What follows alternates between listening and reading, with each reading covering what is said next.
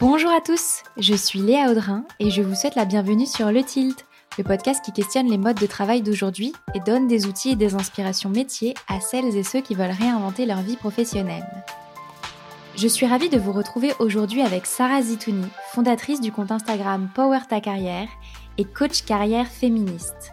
Sarah est un condensé de détermination, de bienveillance et de pédagogie pour toutes les femmes qui souhaitent, comme elle le dit elle-même, tout avoir dans leur carrière. Avec Sarah, nous sommes toutes les deux féministes et toutes les deux conscientes des challenges bien spécifiques auxquels font face les femmes au cours de leur carrière. C'est pourquoi nous avons décidé de discuter et de décortiquer ensemble trois barrières récurrentes que rencontrent les femmes au travail, afin de vous aider au mieux à les appréhender et à les dépasser. Nous parlons donc notamment ensemble du syndrome de l'imposteur, des inégalités salariales et du sexisme en entreprise. Pour chacune de ces thématiques, Sarah prend le temps d'expliquer d'où viennent ces discriminations, apporte des chiffres concrets pour comprendre la réalité de ces inégalités et donne des exercices et conseils pratiques pour y faire face et obtenir sa juste place dans le monde du travail. Je suis ravie d'avoir enregistré cet épisode avec Sarah sur ces sujets qui me tiennent tant à cœur et que toutes les femmes devraient avoir la chance d'apprendre à dompter. Si le podcast vous plaît, vous pouvez laisser 5 étoiles et un commentaire sur Apple Podcast et vous abonner au compte Instagram at le.tilt pour vous inspirer et accéder à des clés de coaching concrètes pour se mettre sur le chemin d'une vie professionnelle épanouissante. Bonne écoute Bonjour Sarah Bonjour Léa Je suis ravie de te recevoir aujourd'hui sur le Tilt. Merci beaucoup pour l'invitation.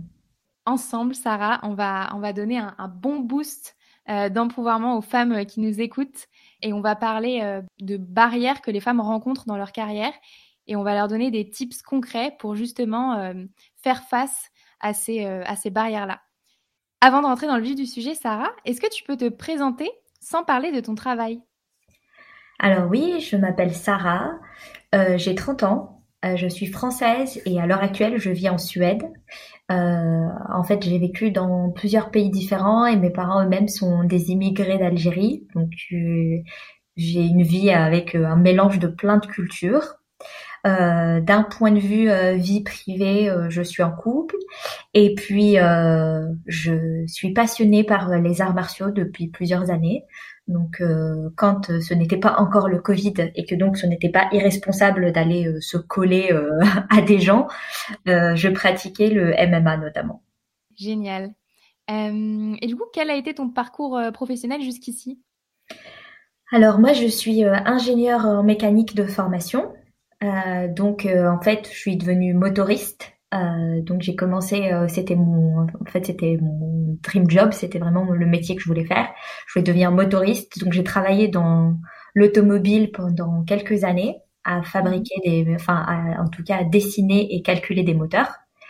Euh, et ensuite, euh, je suis devenue commerciale dans euh, cette branche en faisant un petit pas de côté, on va dire. Et puis ce pas de côté, il m'a emmené de plus en plus vers vers une voie commerciale. Maintenant, après une, une, grosse crise de conscience écologique, j'ai décidé de, de, changer de job et je travaille maintenant dans la green tech. Donc maintenant, je contribue à faire que ces moteurs soient moins polluants et consomment moins de carburant après après avoir travaillé sur des moteurs immenses dans ma vie précédente. Euh, et c'est ce que c'est ce que je fais au quotidien. Donc je travaille dans le maritime, un milieu euh, très masculin.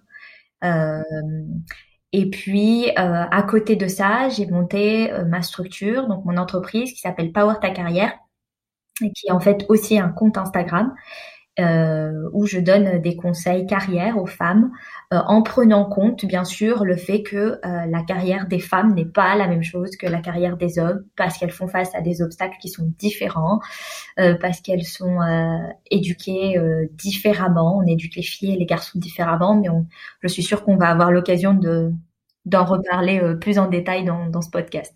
Mmh, ouais, complètement. Et justement, quels sont les, grands challenges des femmes dans le monde professionnel euh, aujourd'hui? Alors, je pense que euh, il y a beaucoup, euh, comment dire, on, peut mettre tout ça sous le parapluie du sexisme, ok? Il ne faut pas avoir peur des mots, voilà.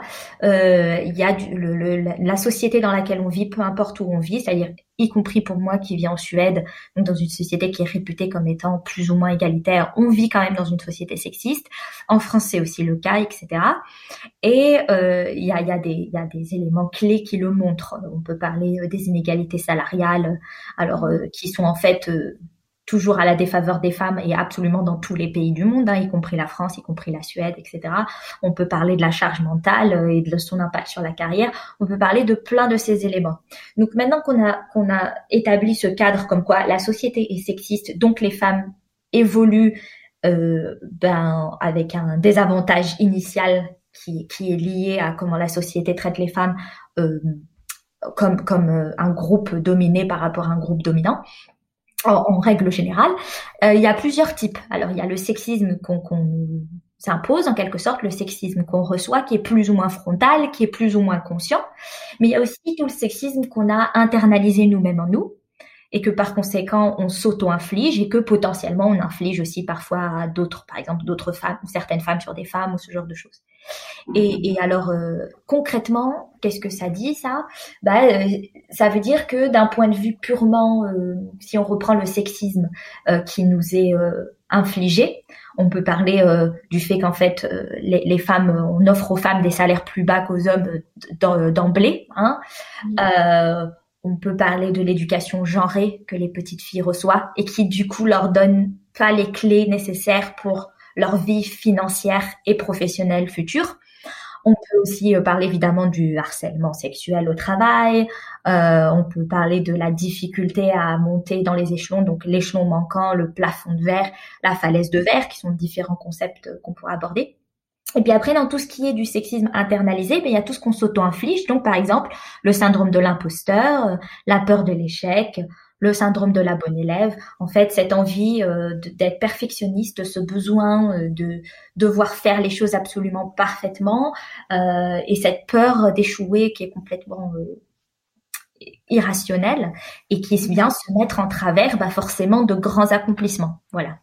Mmh, ouais, super. Merci beaucoup pour euh, cette belle intro euh, sur euh, le sujet des barrières des femmes dans l'entreprise. je te propose que on, prenne le sujet par thématique parce que c'est très vaste et comme ça on peut bien creuser chacune des thématiques. Et donc du coup, pour rebondir sur le syndrome de l'imposteur, est-ce que tu peux nous dire comment est-ce qu'il se traduit aujourd'hui le syndrome de l'imposteur concrètement dans les carrières des femmes? Alors, si euh, à un quelconque moment de votre vie, notamment un moment important, vous avez pensé que euh, vous étiez pas capable de faire ce que vous clairement, ce que vous faisiez clairement au quotidien, mais que quand même vous en étiez pas capable. Si vous avez attribué une réussite à la chance, à votre équipe, euh, à un autre collègue quelconque, sans jamais prendre votre part de, de, de bénéfices.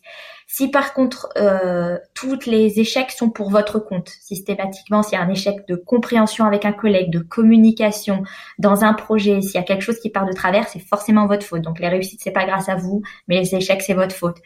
Euh, si vous avez ressenti un de ces éléments dans votre vie à un quelconque moment, c'est le syndrome de l'imposteur.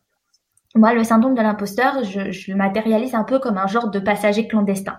En gros, il y a un truc dans votre tête, une voix qui est pas vous. C'est parce que c'est pas votre vraie voix profonde. C'est une voix supplémentaire qui s'est rajoutée quand on est enfant, par exemple, tout petit, avant l'âge de 6 ans. Les enfants font pas preuve de syndrome de l'imposteur. Et d'ailleurs, il y a peu de différence entre les garçons et les filles avant l'âge de 6 ans. Il y a beaucoup de choses qui se jouent entre 4 et 6 ans et notamment qui se fixent après 6 ans.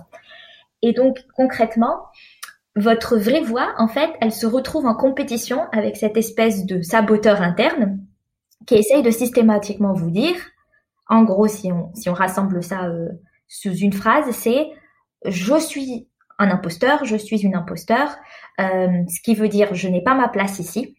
Et en plus, quelqu'un va finir par s'en rendre compte. Donc j'ai réussi à flouer tout le monde jusqu'à maintenant, mais à un moment donné à un autre, on va m'attraper.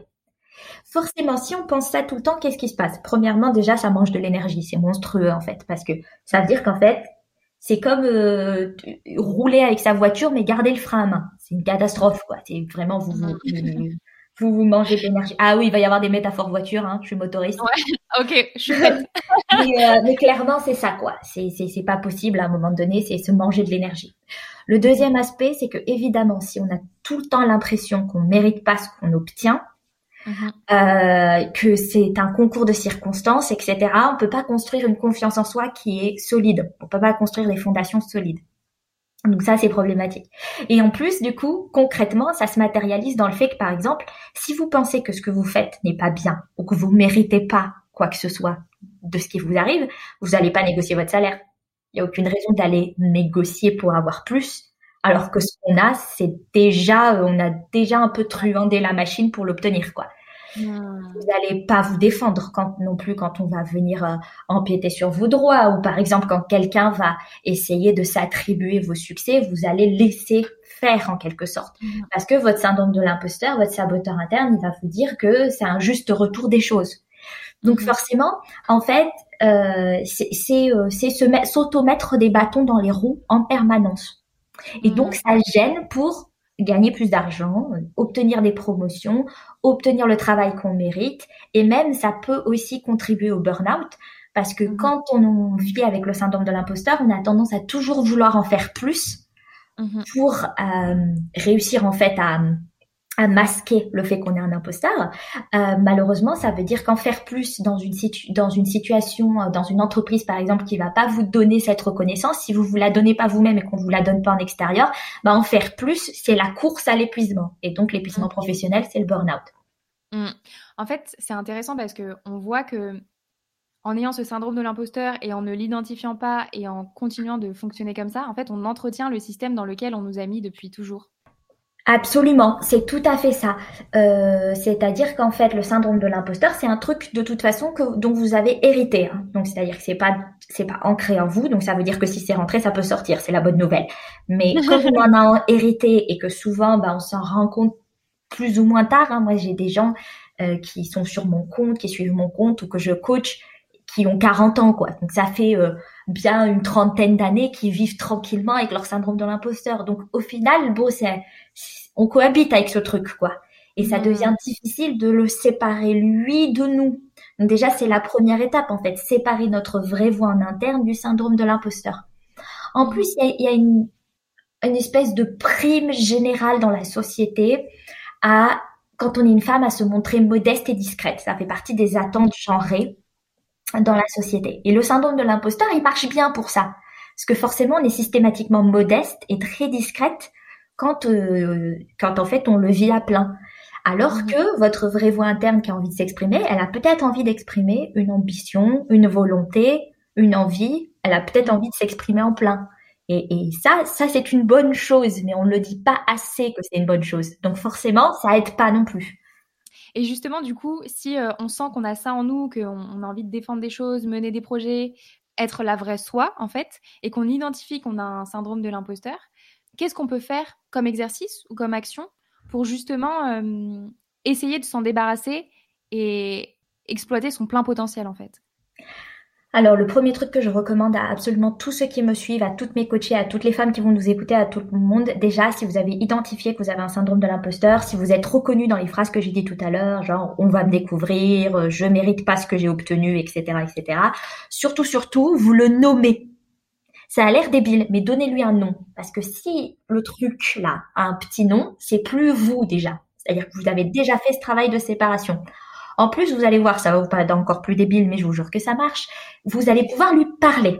Mm-hmm. Et c'est ok de se parler à soi-même et c'est ok de se parler dans sa tête. C'est même ok de se parler à haute voix. En vrai, c'est un signe de gens créatifs. Donc pour toutes celles qui le faisaient déjà et qui se disaient je vais pas l'avouer parce que c'est un truc de fou. Non, en vrai, tous les gens créatifs font ça. Hein Il n'y a pas de mal de se parler.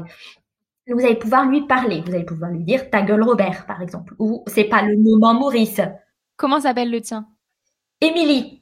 Émilie, très bien. Alors moi j'ai pris un prénom féminin, mais beaucoup, beaucoup, beaucoup de mes coachés prennent des prénoms masculins, ce que je peux complètement comprendre, parce qu'on dit un syndrome, et parce qu'en plus il y a un petit côté sexiste dans cette histoire. Il faut savoir que 75% des femmes déclarent souffrir du syndrome de l'imposteur, contre 50% des hommes, ça fait quand même une grosse différence. Mhm. Euh, donc c'est pas unique aux femmes, mais c'est quand même sacrément féminin. Et encore une fois, c'est pas que c'est genré dans le sens que c'est essentialisé. vous n'êtes pas né comme ça parce que vous êtes né femme, c'est sociétal, euh, c'est acquis. Euh, donc le nommer, c'est vachement bien. Alors pour vous donner des exemples, moi j'ai eu des Cunégonde, j'ai des Maurice et des Robert et des Jean Zizi euh, sur mon compte. Euh, j'ai des gens qui l'ont nommé de quelqu'un qu'ils aimaient pas. Euh, d'un légume qu'ils aimaient pas, j'ai fenouille, euh, une de mes ah, qui s'appelle fenouille, etc. Donc donc n'hésitez pas, nommez-le, parlez-lui, dites-lui que c'est pas le moment. L'autre truc aussi, c'est que le syndrome de l'imposteur, il aime pas beaucoup la lumière. Donc si vous exprimez à pleine voix ce que vous ressentez, plutôt que de le garder dans votre tête à une personne de confiance, c'est plus facile. Ça aime pas beaucoup la lumière. C'est là où le coaching va vous aider aussi, parce que avec le coaching, on va dépioter toutes les idées qui vous traversent la tête et qui tournent en rond, et on va pouvoir les regarder, les retourner dans tous les sens, et par, par exemple se rendre compte de leur incohérence. C'est-à-dire que si mhm. vous me dites j'ai jamais rien réussi dans ma vie, euh, vrai truc d'un de mes coachings, j'ai jamais rien réussi dans ma vie alors que vous êtes au comité exécutif d'une grande entreprise française, c'est pas possible, ok? Il y a un truc, mais mais c'est pas grave, on va le prendre, on va le retourner, on va le mesurer à la réalité, l'ausculter, et puis au bout d'un moment, ben, on va se rendre compte qu'il y a des trous, des trucs que ça va pas, c'est pas cohérent, que l'édifice tient pas. Donc ça, ça marche aussi. Le coaching, ça peut vous aider avec ça. L'autre exercice d'auto-coaching que vous pouvez faire chez vous, euh, qui est aussi disponible notamment dans mon e-book, c'est écrivez la liste de vos euh, accomplissements. Mm-hmm. Il y a un problème avec le syndrome de l'imposteur, c'est que nos réussites sont jamais les nôtres, mais les échecs sont toujours à mettre à notre crédit. Donc forcément, votre colonne débit, là, elle augmente, et votre colonne crédit, elle augmente jamais. Et en plus de ça, votre syndrome de l'imposteur, il va avoir envie tranquillement de venir repiocher dans la colonne des débits régulièrement pour vous les remettre dans la tronche. Les vieux dossiers qui devraient être classés, mais qui ne le sont pas. Ça, mhm. on peut le traiter en coaching, les vieux dossiers classés qui ne le sont pas. Ça prend plus de travail, on le fait ensemble et c'est plus facile à deux. Mais déjà, vous pouvez augmenter votre colonne crédit immédiatement en sortant de cette écoute, en écrivant la liste de vos réussites. Forcez-vous. Au début, c'est pas facile. Mais vraiment, si vous piochez, mais ne serait-ce que dans la dernière année, je suis sûre que vous avez plein, plein, plein de trucs à écrire. Déjà, vous avez survécu au Covid. Bordel, c'est pas facile. On l'a fait. on l'a fait. Enfin, en tout cas, on est en train de le faire et c'est super. vous avez survécu à 2020 et déjà, c'est fort. Mais je suis sûre qu'il y a plein d'autres choses. À chaque fois que je demande euh, aux gens sur mon compte, ils ont du mal, etc. Et puis après, les gens me sortent des victoires, mais énormes. Mais attendez, les petites victoires, ça compte aussi. Hein. Si vous avez réussi, c'est pas systématiquement genre j'ai eu mon permis, j'ai trouvé un nouveau travail, ok? Si dans votre nouveau travail vous avez réussi un dossier qui vous tenait à cœur, si vous avez eu un compliment de votre chef ou quoi que ce soit, notez. Mhm. Important. Hmm. J'avais lu que quand on, se traîne un syndrome de l'imposteur depuis euh, bah, des années, en fait le cerveau intègre beaucoup plus facilement tous les trucs négatifs. Et dès qu'il y a un truc positif qui vient euh, bah, à nous, qu'on a créé, etc., le cerveau ne, veut même pas en fait le considérer. Donc en fait, on voit même plus ces réalisations-là. Et du coup, c'est vraiment un travail conscient à mener pour euh, bah, réhabituer le cerveau à accepter de prendre un autre chemin euh, plus positif et, et, plus objectif en fait. C'est absolument vrai, Léa. C'est un muscle à à travailler en fait. C'est pour ça que je vous dis au début, vous allez avoir l'impression quand vous asseyez pour faire cette liste que genre vous avez rien à écrire. Mais vous allez voir que quand vous écrivez les trois premiers trucs ou les cinq premiers trucs, après, au bout d'un moment, ça se dénoue. Et surtout, ce qui est important, c'est après de continuer à la mettre à jour. D'abord, vous écrivez autant que vous pouvez et ensuite, vous la mettez à jour régulièrement dès qu'il vous vient quelque chose à l'esprit. Pour ça, faites-le sur votre téléphone portable. C'est presque mieux que le papier et le stylo parce qu'il y a le côté, bah, vous l'avez tout le temps dans la main. Enfin, si vous êtes comme moi, vous l'avez tout le temps en main et du coup, c'est vite, euh, on complète vite la liste, même quand on est dehors, dans le métro, tout ça. Et Léa, ce que tu dis, c'est très vrai. Euh, il y a ce côté, Déjà, l'humain, il est programmé pour plutôt se rappeler des trucs négatifs que des trucs positifs. C'est normal, c'est en fait un mécanisme de défense, il faut plutôt se rappeler des zones de danger que des, parce que les zones de danger, elles peuvent nous coûter la vie, alors que toutes les zones qui sont positives, bon, bah, c'est une bonne chose, mais il y a moins d'impératifs. Donc forcément, on est déjà un peu câblé comme ça. Et alors en plus, c'est ça, on peut avoir un biais à s'auto-renforcer ce câblage. Et alors là, euh, là, ce qui est important, c'est justement de le déconstruire dans l'autre sens, d'essayer de tirer gentiment dans l'autre sens pour euh, pour petit à petit se rendre compte qu'en fait, non, c'est cool, il faut marquer euh, marquer ses accomplissements. Trop bien. On, mettra les exercices à dispo pour nos auditrices pour que justement elles puissent bah, affronter leur, leur syndrome de l'imposteur dès maintenant, dès aujourd'hui. Est-ce qu'il y a d'autres éléments sur le syndrome de l'imposteur que tu as envie de partager avec nous? Un dernier conseil que je peux vous faire aussi, c'est une fois que vous avez identifié vos accomplissements au quotidien, c'est-à-dire ça c'est l'étape numéro 2, quand, quand euh, comme disait Léa, on a commencé à muscler un petit peu tout ça et que du coup on commence à se rendre compte, j'ai fait un truc bien, ah, tiens tel truc, j'avais envie que ça se passe et ça s'est fait, ça s'est bien passé. Parce qu'il y a un truc qui est typique aussi, c'est qu'il y a plein de femmes qui ont très très peur de faire des choses, puis quand elles arrivent et qu'elles les ont faites, et ben finalement le truc leur paraît plus si extraordinaire que ça, donc ça compte même pas dans la colonne des crédits. Je vais vous donner un exemple tout bête. Ma sœur a couru un marathon. Toute la préparation du marathon, elle a pensé qu'elle n'y arriverait pas. Elle a couru le 10 marathon, elle y est très bien arrivée. Une fois qu'elle a fini le 10 marathon, elle s'est dit non mais finalement un marathon c'est pas terrible, il y a des gens qui font des ultra trails. Voilà, ça c'est typique. Donc si vous arrivez à dépasser cette phase-là, ou si vous êtes encore un petit peu, même si vous êtes encore un petit peu coincé dans cette boucle-là, un truc que vous pouvez faire, c'est vous promettre une euh, récompense, mais une vraie. Hein. Et ensuite, vous vous la donnez, vous vous l'accordez. C'est important, il faut célébrer ces victoires.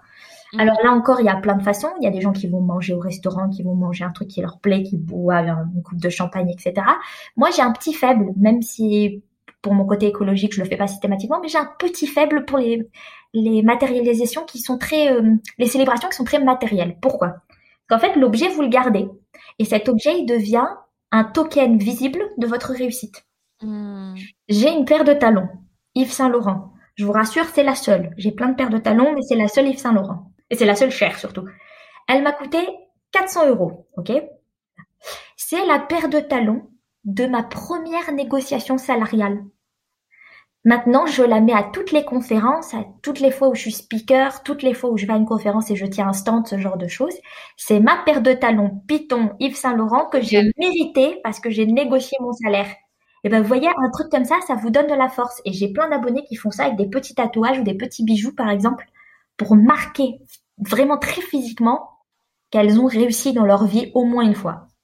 C'est génial. Tu sais que hum, j'avais vu un jour une story sur ton compte euh, Instagram qui justement disait ça et je m'étais promis de m'acheter un pull en mohair incroyable qui me fait de l'œil depuis des mois euh, à un certain euh, palier dans mon business et je ne l'ai pas acheté. Et je, j'ai fait comme ta sœur, je suis passée au truc d'après et je me suis dit non mais tu l'achèteras pour l'objectif d'après. Terrible, mais je prends l'engagement, je vais acheter ce pull. Mais oui, parce que tu te rends compte Léa que ce que tu as fait là, c'est, horrible, c'est honteux, c'est le cadeau de Noël qu'on donne aux enfants sans les piles. C'est le truc qui t'es promis quelque chose. Et tu, est-ce que tu l'aurais fait pour une amie? Est-ce que tu aurais promis à une amie quelque chose et tu lui aurais pas offert? Non, clairement pas et ben tu dois te traiter au moins aussi bien que tu traites tes amis. C'est normal. C'est toujours bon de se le rappeler et de le, réentendre. Donc le pull en mohair, euh, Léa, hein, et on veut la photo. Ah très bien, je m'engage. Euh, génial. Bon, je te propose que, hum, enfin, à partir du moment où on a pris conscience de ce, ce syndrome de l'imposteur là, que hum, justement on œuvre pour y faire face, on peut aussi prendre une par une entre guillemets, euh, les barrières qu'on a euh, en entreprise. Euh, et, comme tu l'as dit déjà plusieurs fois depuis le début de, notre discussion, une des grosses épines qu'on a dans le pied, nous, en tant que femmes en entreprise, c'est les inégalités salariales. Et du coup, je te propose qu'on en, en, parle et que dans un premier temps, on définisse vraiment ce qu'est une inégalité salariale pour qu'on puisse la reconnaître quand on en est victime. Alors, l'inégalité salariale, c'est quelque chose qui est documenté. Donc, euh, je sais que des fois, il y a des petits malins qui viendront vous raconter que non, c'est ci, c'est ça, c'est un mythe, je ne sais quoi d'autre. J'en ai une fois de temps en temps euh, sur, sur Instagram. Mais la science est têtue. Et il s'avère qu'il y a différents instituts, hein, on parle notamment euh, des instituts gouvernementaux, hein, on parle pas de trucs du tout partisans, mais par exemple l'INSEE, l'Observatoire des inégalités, et d'autres instituts comme ça en France, mais il y en a aussi au niveau européen, qui mesurent l'inégalité salariale. Alors comment ils font? Et alors ils ont plein de méthodes, etc. Mais ils sont capables de savoir quel est le salaire moyen pour une femme et quel est le salaire moyen pour un homme. En France, on peut pas faire d'autres statistiques que ça, parce que par exemple les statistiques raciales sont interdites. Mais en vrai, ce serait intéressant aussi de savoir euh, quel genre d'inégalité il y a aussi entre être une personne racisée et être une personne blanche. Euh, il y a mmh. aussi euh, des inégalités qui sont documentées dans d'autres pays là-dessus. Donc en France, on doit se concentrer sur le côté homme-femme, ok? Euh, il n'y a pas de non binaire. Je suis désolée, c'est très genré comme ça, mais voilà, c'est taillé comme ça dans les statistiques. Donc, euh, si on regarde au global, le salaire moyen d'une femme par rapport au salaire moyen d'un homme, l'inégalité salariale entre les deux, elle est au-delà de 18%. Mhm. Donc c'est énorme, hein, 18%, euh, ça fait, un, ça fait un bon bifton déjà. Alors on va se dire que, ok, on comprend, il y a des facteurs qui expliquent ça. Euh, le premier facteur, c'est les femmes travaillent à temps partiel beaucoup plus que les hommes. Bon, mhm. euh, déjà, c'est un facteur qui explique, hein, pas qui excuse. On sait que on sait aussi que les femmes travaillent à temps partiel beaucoup plus que les hommes parce que elles ont euh, le souci euh, domestique qui leur est imposé. Ça fait partie de mhm. la construction genrée de ce que c'est qu'être une femme, c'est de s'occuper du domestique qui est un travail gratuit que beaucoup de femmes font, donc les enfants, le foyer, etc., etc. Ce qui explique les, les, temps partiels et aussi beaucoup de temps partiels des femmes sont pas choisis en fait, hein, ils sont complètement imposés. C'est des femmes qui trouvent pas en fait un travail à temps plein et qui du coup prennent un travail à temps partiel. Mm. Donc ça l'explique, mais mm-hmm. ça, ça n'excuse pas. Ok. Ensuite, on a d'autres facteurs. On a le fait que les hommes ont des postes souvent avec des responsabilités plus importantes que les femmes, donc forcément qui payent mieux que des postes de femmes. Ok. Alors ça explique, ça n'excuse pas, on retombe sur ce qu'on disait tout à l'heure, et ça explique pas tout à fait non plus, parce que par exemple, si on regarde des postes qui sont dans les couches euh, socio-professionnelles euh, similaires, par exemple, si on regarde euh, des postes, euh, comment dire, manuels, donc dans des, dans des couches socio-professionnelles plus basses, on va dire, genre si on compare les caissières d'un côté, qui sont qui a un caissier qui a un métier majoritairement féminin, et à l'opposé, on a, euh, je sais plus c'était quoi le point de comparaison, je crois que c'était euh, soudeur ou fondeur, un truc comme ça, qui était majoritairement masculin. Euh, on se retrouve avec aussi un écart salarial. Donc les professions qui sont à dominante féminine sont en, règle générale moins bien payées quand même que les professions à dominante masculine, même quand on est dans la même tranche socio-professionnelle. Donc mm. donc ça explique, mais ça explique pas tout. Donc même quand mm. on commence quand on commence à dépioter les strates, Ok, on se dit, ok, bon, et qu'on arrive au fameux à travail égal, salaire égal. Donc on essaye d'être sur des gens qui ont le même poste, d'être sur des gens qui ont la même expérience, d'être de contrôler pour un maximum de paramètres et de facteurs. Ce qu'on se rend compte, c'est qu'en fait, l'inégalité salariale dite inexpliquée, c'est comme ça que le, gouvernement euh, le présente dans les statistiques INSEE, euh, etc. Inexpliqué. C'est inexpliqué, ça s'appelle. Euh, alors inexpliqué, moi je vous l'explique, c'est le sexisme. On va commencer à tourner autour du pot. Mais donc l'inégalité qui est restante, qu'on aurait pu appeler restante, mais qui s'appelle inexpliquée, en France, elle est de 9,5%. Mhm, donc en gros, au bout du compte, même quand on essaye de faire tous les calculs qu'on veut, on se fait carotte, pour le dire simplement, quand même de 9,5%. Ce qui revient à dire qu'en fait, le 4 novembre, en 2020, c'était le 4 novembre, à partir du 4 novembre, vous bossez gratos jusqu'à la fin de l'année. Ouais, c'est terrible. En fait, j'aimerais qu'on rebondisse euh, sur euh, le schéma que tu as expliqué au tout début de euh, les femmes arrêtent aussi de progresser dans leur carrière puisqu'on leur demande de prendre en charge les enfants et les tâches domestiques. Et, je pense que ça peut être intéressant d'aller au bout de ce schéma pour comprendre en quoi, en gros, il est vraiment terrible pour les femmes dans leur carrière. C'est que bah déjà de base, comme tu l'expliquais très bien, il y avait il y a ce truc où de base on arrive dans le monde pro et on n'est pas sur les mêmes échelles de salaire. Donc, au moment où arrivent les enfants, ben, la femme est déjà inférieure en termes de salaire. Et du coup, ben, le salaire qu'on privilégie dans le foyer, c'est celui de l'homme. Donc, ben, c'est la femme qui va prendre un temps partiel, par exemple. Et puis ben, là commence le problème de ben, on a perdu du temps dans la carrière pour monter les échelons. Et donc, ben, ça dégringole comme ça sur toute la carrière jusqu'à la retraite. Et ça va même jusqu'à la retraite puisque les femmes donc touchent moins de retraite puisqu'elles ont eu moins de possibilités de monter les échelons et de monter en salaire. En fait, c'est un schéma qui est terrible de A à Z puisqu'il n'y a aucun moment où les femmes peuvent en fait rattraper ce moment où, euh, bah, où on les a mis les pieds dedans, quoi, les pieds dans le tapis. Absolument, euh, c'est complètement vrai et euh, c'est un schéma qui est très récurrent. Et alors, euh, comme tu dis, ça a des impacts à tous les moments. C'est-à-dire que en plus, euh, là, on parle d'argent et on se dit bon, eh, c'est pas juste. Et puis bon, voilà. Mais en fait, ce que ça dit à proprement parler, c'est pourquoi ça pose problème? Ça pose problème à plusieurs niveaux. Le premier, c'est que un, pas payer quelqu'un à sa juste valeur, c'est pas cool. Ça veut dire que l'argent est un marqueur dans nos sociétés capitalistes de votre valeur pour une entreprise ou pour une société. C'est moche, on peut décider que c'est pas ce qu'on veut, mais il s'avère qu'à l'heure actuelle, vu qu'on est dans une société capitaliste, c'est ça, le marqueur de la valeur des choses, c'est l'argent. Encore une fois, je dédouane le truc, c'est une connerie parce que par exemple les professeurs, les infirmiers sont euh, moins bien payés que d'autres professions qui sont beaucoup moins utiles à la société. C'est complètement con, mais ça s'avère que c'est ça. Donc ça veut dire que déjà on vous paye pas à votre juste valeur. Ça c'est emmerdant. Deuxièmement, ça, ça pose des vrais problèmes euh, la violence financière est une violence qui s'ajoute à d'autres violences. Par exemple, on sait qu'il y a des femmes qui quittent pas des conjoints violents parce qu'elles n'ont pas d'alternative, parce que financièrement, ce serait trop compliqué. Donc, c'est une vraie problématique. Et ça, c'est une problématique potentiellement dans toutes les couches socio, euh, dans toutes les catégories socio-professionnelles. Euh, pas pas forcément que dans les catégories socio-professionnelles les plus basses, c'est une idée reçue. donc il y a il y a tous ces aspects-là qui s'ajoutent. En plus, comme tu le dis, forcément, ça crée des déséquilibres dans la vie personnelle et dans le couple on est moins payé que son compagnon, donc forcément on a plus tendance à prendre les jours enfants malades, prendre le congé maternité, etc.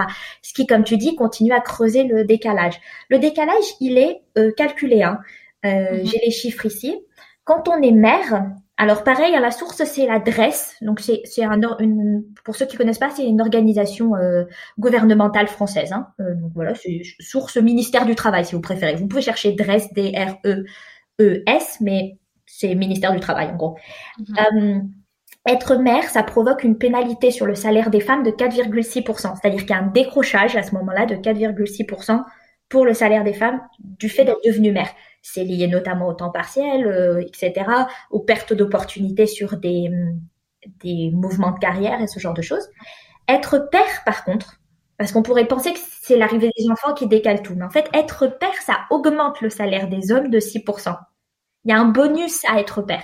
Comment on l'explique? En fait, c'est pas mal lié au fait que notre société voit le père encore comme un, celui qui apporte l'argent et qui, qui mhm. nourrit la famille, et la mère comme celle qui veille sur le foyer. Et tant qu'on a des divisions comme ça genrées de la société, euh, forcément, ce genre de mécanismes se reproduisent. Un des trucs qui est un peu pilier dans cette division genrée de la société française et qui n'existe pas par exemple en Suède et qui fait que le décalage est différent en Suède, en Suède, mhm. l'inégalité euh, salariale inexpliquée, la, fameuse de tout à l'heure, elle est de 4%. Donc 4% versus 9,5. Vous voyez, c'est pas zéro. Donc on n'est pas encore parfait, loin de là. Mais 4,9,5, voilà, ça fait une différence. Et ben la différence, c'est que en Suède, le congé parental doit être divisé à part égale entre les deux parents. Et donc, il y a un vrai congé paternité. C'est-à-dire que moi, je travaille dans une entreprise avec que des hommes, et la plupart d'entre eux, je les ai vus disparaître du travail six mois. Parce que pendant six mois, ils étaient en congé papa. Et c'est un truc normal ici. Hmm, c'est génial. Et en fait, ça construit, vous voyez, ça enlève ce pilier, au contraire, ça construit autre chose. Ça construit une société où les enfants voient que les hommes et les femmes s'occupent des enfants. Donc ça n'associe plus le soin des enfants que à la féminité, puisque leurs pères sont là seuls à la maison en train de s'occuper d'eux, ça devient un truc qui est associé dans la tête des enfants. Non, dans la tête des entreprises, vous avez plus un malus à être une femme. En fait, on s'en fout que vous soyez une femme de 35 ans. S'ils embauchent un homme de 35 ans, il sera aussi en congé papa. Mm. Donc ça aplanit, vous voyez, à plein de niveaux, ça aplanit le terrain en fait. Que ça permet aussi aux hommes de se rendre compte de la valeur du travail qui se passe euh, à la maison et avec les enfants en fait. Absolument, ça valorise le travail domestique gratuit. Clairement, moi, mes collègues, quand ils reviennent de congé paternité, ils ont du coup, ils du coup, ils disent honnêtement que en fait, euh, ils sont très contents de passer du temps avec leurs enfants et que c'était cool, mais qu'ils sont bien contents de revenir au travail parce que c'est quand même moins de travail que la maison, quoi. Et pareil, quand ils partent en congé, ils disent ah bah je pars en congé papa, ah bah ma femme ça lui fait trop plaisir de retourner au travail parce que franchement euh, deux enfants c'est sport, quoi. Ils ont souvent deux enfants. Et du coup, euh, du coup, en fait, il y a une espèce de reconnaissance générale mm-hmm. de ça, quoi, du fait que bah, le travail domestique, c'est pas rien, quoi. C'est c'est une charge. J'avais lu dans un livre de Lucille Quillet d'ailleurs que j'ai reçu sur mon podcast. Il y a, alors attends, je vais retrouver les chiffres. Ça a été chiffré en fait la valeur du travail euh, des femmes et il me semble, alors faudrait que je double check. Ah bah je l'ai, je l'ai pour toi hein, si tu veux. 38, 38 000 euros je crois par an. Ça, ça équivaudrait à, à ça à peu près par an dans le foyer. C'est 33% du PIB de la France, euh, le soin de la famille. C'est, un, mais c'est un truc de fou. Alors, ça compte pas dans le PIB de la France. Hein. Mais si ça comptait, si c'était rémunéré, ce serait 33% du PIB de la France. Un petit tiers quand même. Hein. C'est quand même un truc de fou. Et je trouve que, bah, comme tu le fais depuis tout à l'heure, fact-checker avec des chiffres, c'est bien parce que ça met la réalité en face, en fait. Ah bah des, chiffres, euh, c'est ça en fait. Hein, on peut vous raconter plein d'histoires, mais à un moment donné, euh, comme je dis, là, les chiffres euh, sont têtus quoi. Mm. tu parlais tout à l'heure du décalage dans les pensions de retraite. le décalage dans les pensions de retraite, c'est que la pension moyenne d'une femme est de 1007 euros en France et la, contre 1660 pour un homme. Donc ça fait un gros décalage à la retraite. Vous voyez, 1660 euros, bon, ça veut pas dire qu'on vit très confortablement, mais enfin voilà, c'est au-delà du SMIC. 1007 euros, vous voyez, on commence à être dans, dans une catégorie plus précaire, quoi. Ouais. Et du coup, c'est pareil niveau patrimoine, puisqu'on parle d'argent, autant aller jusqu'au bout. Le patrimoine des femmes en France, il est inférieur de 15% à celui des hommes. Donc forcément, il y a des grosses inégalités. On sait que les grands patrons, ce sont essentiellement des hommes, etc., etc. Mais du coup, c'est quand même quelque chose, quoi. Il y il y a une inégalité de patrimoine entre ce que les femmes possèdent et ce que les hommes possèdent. Ben oui, mais c'est ça, en fait, c'est toujours ce même système. C'est que moins, moins d'argent, moins de pouvoir d'achat, moins de pouvoir d'acheter, euh, pouvoir acquérir du patrimoine. Enfin, c'est bien, justement, je pense, de l'expliquer et que, que tout le monde puisse euh, comprendre, en fait, comment ça fonctionne. Comment est-ce qu'on peut euh, savoir si on est victime d'inégalité salariale Alors, il faut absolument euh, faire ses recherches. Euh, et alors, à tout moment, c'est tout moment est un bon moment. Hein. Prenez votre, euh, prenez un petit verre de vin pour ceux qui boivent, un petit verre de chocolat chaud pour ceux qui ne boivent pas, un ordinateur et posez-vous tranquillement. Et alors, regardez. Si vous êtes cadre, vous avez les statistiques de l'APEC. Mhm. Super. Vous devrez trouver des gens qui ont des postes similaires aux vôtres et savoir combien ces personnes-là gagnent. Vous allez vous rendre compte si vous êtes en décalage ou pas. Les syndicats proposent leurs propres statistiques, n'hésitez pas. Une très bonne source, c'est vos propres collègues de travail. Mhm. Allez voir un collègue que vous aimez bien et dites-lui, je te dis combien je gagne si tu me dis combien tu gagnes. Comme ça, on saura tous les deux. En vrai, il n'y a que votre patron et votre patronne qui bénéficient du secret, du côté tacite et du tabou de l'argent entre vous. Parce qu'il peut vous raconter, elle, il peut vous raconter des truffes tant qu'ils veulent. Parce que vous, du coup, vous saurez pas. Donc, vérifiez, croisez avec les collègues. En vrai, c'est bon pour eux, c'est bon pour vous, tout le monde y gagne. Mm. Vous pouvez aussi regarder sur Glassdoor. Sur Glassdoor, il y a des offres d'emploi, il y a des revues d'entreprise, mais il y a aussi des gens qui laissent leur salaire. Ça va vous permettre de savoir si c'est le cas dans votre entreprise ou dans celle que vous visez. Euh, parce qu'on n'en a pas parlé, mais le salaire, ça se négocie chaque année et ça se négocie à l'entrée. Mm. Parce que ce que vous attrapez pas à l'entrée, en vrai, ce sera jamais récupéré. Ça, c'est sûr. Mm. Je vais vous, je vais vous assommer avec un chiffre de plus promis parce que c'est mon sujet de prédilection. J'aime bien les chiffres, ça parle bien sur ce sujet-là. Mais si vous négociez pas votre salaire, c'est un million de dollars. C'est une étude américaine, hein, mais c'est un million de dollars que vous laissez sur la table à la fin de votre carrière, sur 45 ans. Un million? Oui, parce que ça se cumule en fait. Le pourcent, le, le, le mm. voyez, vous prenez le salaire tel quel, au lieu de négocier 4% supplémentaires au début à l'entrée. Ces 4%, ils sont oubliés, ok, ils sont dans la poubelle. Mais quelqu'un d'autre, il les a pris. Ensuite, l'année d'après, vous négociez peut-être quelque chose ou on vous donne quelque chose pour vos performances, le quelque chose étant, on va dire, 1,5%. C'est des moyennes, des ordres de grandeur qui sont corrects. Hein. Vous pouvez avoir quelque chose dans le haut du un chiffre ou dans les deux chiffres à l'entrée, après, d'année en année, ça devient difficile d'avoir plus de 5%. Mhm. Donc l'année d'après, vous avez 1,5%. Ok, c'est cool. Déjà, quelqu'un a râlé peut-être et a eu plus que 1,5. Donc vous vous prenez encore du retard, mais même vous avez 1,5 sur le chiffre que vous avez accepté de base. Pas sur le chiffre où il y avait les 4% de plus. Donc il y a du retard. Et en fait, c'est comme les intérêts de votre prêt immobilier. En vrai, à la fin, quand vous comptez, ça a fait un peu de la somme. Et eh ben, il y a quelqu'un qui s'est amusé à compter et c'est un, million de dollars à la fin d'une carrière. Je suis outrée par ce chiffre. Oui, donc négocier votre salaire, hein, c'est un peu la clé de la discussion là, parce que c'est une des raisons qui explique le décalage inexpliqué qu'on a dit tout à l'heure, c'est que les femmes négocient beaucoup moins leur salaire et surtout souvent pas à l'entrée et déjà pas au premier job alors que les hommes le font. Mm. Donc dès votre premier job, en vrai c'est attendu de votre part de négocier. Comment est-ce qu'on fait pour Et si vous savez ouais, ce que j'allais dire, si vous savez pas comment faire, je peux vous donner deux trois clés rapides ici, mais il y a un truc que je propose euh, qui, qui, qui marche très bien. Il y a plein de gens qui le font avec moi. C'est on peut établir une stratégie qui vous est personnelle à votre cas. C'est aussi à ça que ça sert le coaching. On peut faire une heure, on travaille votre stratégie, vos arguments, comment vous allez y aller, votre confiance pour y aller et être une gagnante et choper votre négociation de salaire. Mm-hmm. Mais alors, qu'est-ce que je vous recommande en règle générale? Pour vous donner deux trois clés pour pas vous laisser euh, euh, vous laisser en plan comme ça. On retombe sur la liste des accomplissements. Vous vous rappelez tout à l'heure la liste des réussites? Ben, En vrai, votre liste de réussite professionnelle, vous devez la tenir chaque jour de l'année. Parce que celle-là, elle va vous resservir le jour où vous venez faire votre entretien de performance, votre négociation de salaire. Mhm. Ensuite, cette liste, il faut que vous la, vous l'ayez la plus factuelle possible et la plus chiffrée possible aussi. Donc, n'hésitez pas à mettre, à mettre des chiffres. Si vous êtes commercial, c'est cool, vous avez l'habitude, c'est facile, parce que comme chiffre, vous allez mettre comment, de combien vous avez augmenté vos, vos ventes ou de combien votre, combien votre compte client rapporte? Mais vous savez, si vous n'êtes pas commercial, ça marche aussi. Par exemple, euh, à quelle vitesse vous avez rendu certains projets, combien de projets vous avez rendus par an, euh, combien de cas vous avez traités, euh, quelle cadence de travail vous avez, ce genre de choses, c'est aussi des chiffres.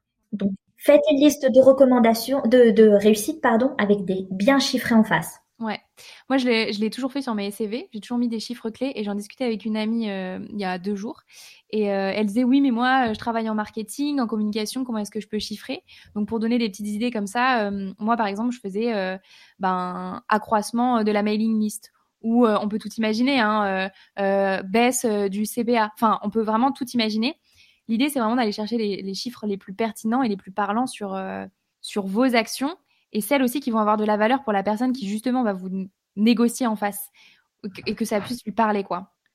Euh, c'est ça. Euh, par exemple, en communication, je sais que si vous arrivez dans une entreprise, il n'y avait pas grand-chose de fait ou il y avait quelques petits trucs de fait, ben, vous pouvez tout simplement dire, mon travail a euh, permis que l'entreprise soit citée dans sept magazines. Complètement. Huit magazines. Vous voyez, ça, ça, ça se chiffre aussi. En fait, vous n'étiez pas là euh, il y avait un article par an, vous êtes là, il y a huit, il y a huit articles par an. Bon, ben voilà, il s'est passé quelque chose et c'est clairement votre travail et votre impact. Et puis, alors, augmentation de la mailing list, augmentation du nombre de followers sur LinkedIn, sur euh, Instagram et ce genre de choses, ça compte. Vous savez, les créateurs de contenu, les créatrices de contenu, les, les social media euh, community managers et tout ça, ils sont jugés sur des trucs comme ça, en mode, combien euh, d'abonnés ils ont, quel accroissement, euh, combien d'interactions. Donc tous les métiers, vous pouvez, je suis sûre que d'une manière ou d'une autre, vous pouvez couper, trancher dans un sens, dans l'autre et tout, et puis trouver des, beaux trucs bien à présenter. Et dans tous les cas, tous les métiers sont évalués sur quelque chose. Donc si vous êtes évalué sur quelque chose, c'est qu'il y a un chiffre derrière, parce qu'ils vont forcément se baser sur euh, quelque chose comme ça. Il y a forcément quelque chose à trouver dans votre secteur. C'est ça, absolument. euh, trop bien. Du coup, je te laisse euh, continuer sur les, les conseils euh, pour négocier son salaire. Alors oui, donc déjà, voilà, chiffrer, noter, euh, préparer l'entretien, demander l'entretien. Euh, en vrai, c'est votre droit légal d'avoir un entretien de performance au moins une fois tous les deux ans en France. Mhm. Il y a beaucoup d'entreprises qui font ça de façon annuelle, il y en a même qui font ça tous les six mois. C'est une bonne opportunité de parler d'argent. Parce qu'en fait, une fois que vous avez établi ce que vous avez réussi par rapport à ce que vous n'avez pas réussi, euh, à quel point vous avez réussi, que vous avez dépassé probablement même les attentes qui étaient placées en vous, c'est le moment de parler d'argent. Amenez la question sur la table. Attendez-vous forcément à ce que l'autre soit pas d'accord. C'est pas grave de recevoir un non. Ce qui se passe, c'est qu'après, c'est le moment où vous allez justement discuter, rentrer dans le vif du sujet, expliquer en quoi votre valeur euh, en, quoi votre requête est justifiée et en quoi votre valeur en fait a augmenté et colle à ce nouveau chiffre que vous mettez sur la table. Surtout, surtout, vous mettez pas sur la table le chiffre que vous voulez obtenir. On est d'accord qu'on se garde une marge de négociation. Vous mettez un petit 10% dessus, comme ça, hein, on, a du beurre dans lequel couper. Sinon, on va commencer à couper direct dans le gras, dans le dans la viande en fait. Faut laisser du gras de viande.